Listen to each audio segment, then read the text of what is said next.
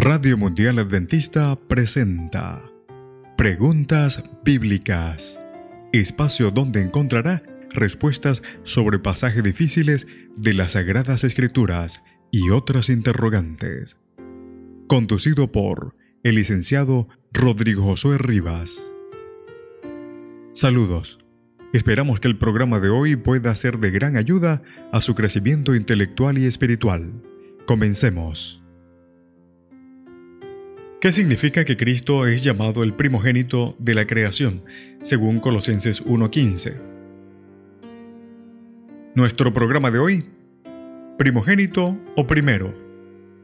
Los que niegan la divinidad de Cristo suelen usar este versículo diciendo que Él fue el primer ser creado por Dios. Para responder a esto, analizaremos el uso del término primogénito en el Antiguo Testamento, su uso en el Nuevo Testamento y su aplicación a Cristo. El primogénito en el Antiguo Testamento. En esta sección de la Biblia se suele usar el término para referirse a los primogénitos animales y humanos.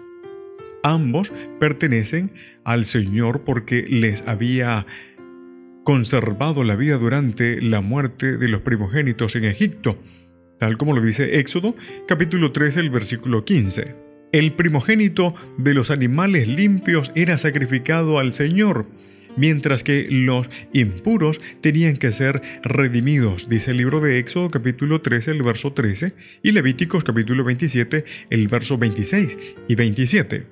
Los primogénitos humanos también debían ser redimidos, dice Éxodo capítulo 13, el versículo 13 y el versículo 15. Más tarde, los levitas fueron también ofrecidos al Señor para trabajar en el santuario en lugar de los otros primogénitos de Israel, redimiéndolos en forma permanente según el libro de Números capítulo 8, el versículo 16 al 18. El primogénito de los humanos era el principio del vigor, como dice Génesis 49.3, refiriéndose al poder procreador del Padre, desde la perspectiva de la madre, el primogénito era todo el que habría matriz, según Éxodo capítulo 13, el verso 2. La significación de los primogénitos humanos descansaba acaso en el hecho de que en el primer hijo sería el líder de la familia después de la muerte del padre. Recibía una doble porción de la herencia y la honra y el respeto de la familia, menciona el libro de Deuteronomio, el capítulo 21, el verso 17.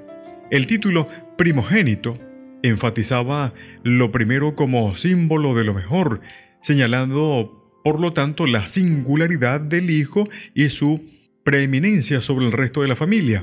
Esto llevaba a entender el término en forma separada de la idea del nacimiento. Por ello, Israel era el primogénito del Señor, según el libro de Éxodo 4:22, porque era el especial tesoro, un reino de sacerdotes y gente santa de Dios, como dice Éxodo 19, 5 y 6. Así que David también es llamado el primogénito porque es el más excelso de los reyes de la tierra, según el Salmo 89, 27. El primogénito del Nuevo Testamento. Jesús es llamado el primogénito de María, según el libro de Lucas capítulo 12, el verso 7, el que abrió la matriz. Otros pasajes del Nuevo Testamento usan el título primogénito en forma metafórica. Según el libro de Hebreos capítulo 12, el verso 23, hay una congregación de los primogénitos que está inscritos en el cielo. Es otra manera de decir que el Israel de la fe es el primogénito del Señor.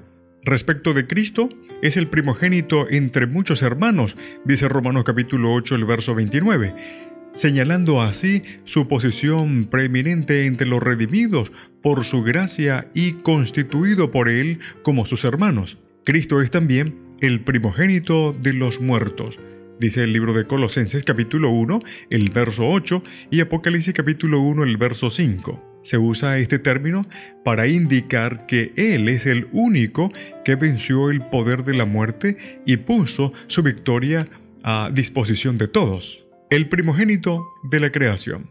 El contexto de Colosenses capítulo 1, el verso 15 indica claramente que cuando se aplica a Jesús, el término primogénito señala su preeminencia en la creación y su poder o soberanía sobre ella.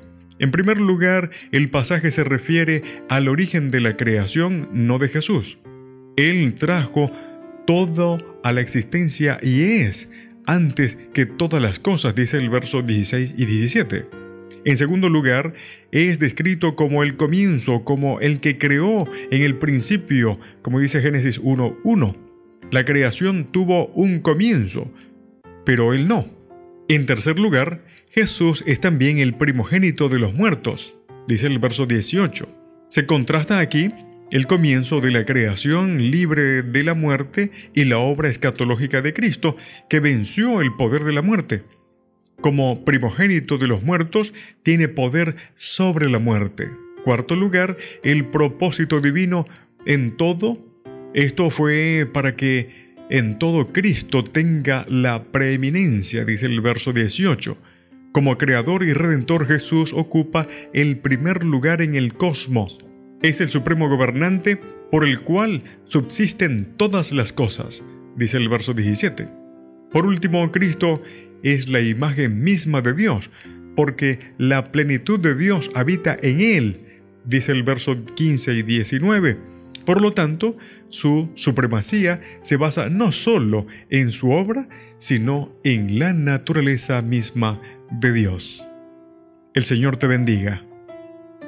En la producción, Pastor Ángel Manuel Rodríguez.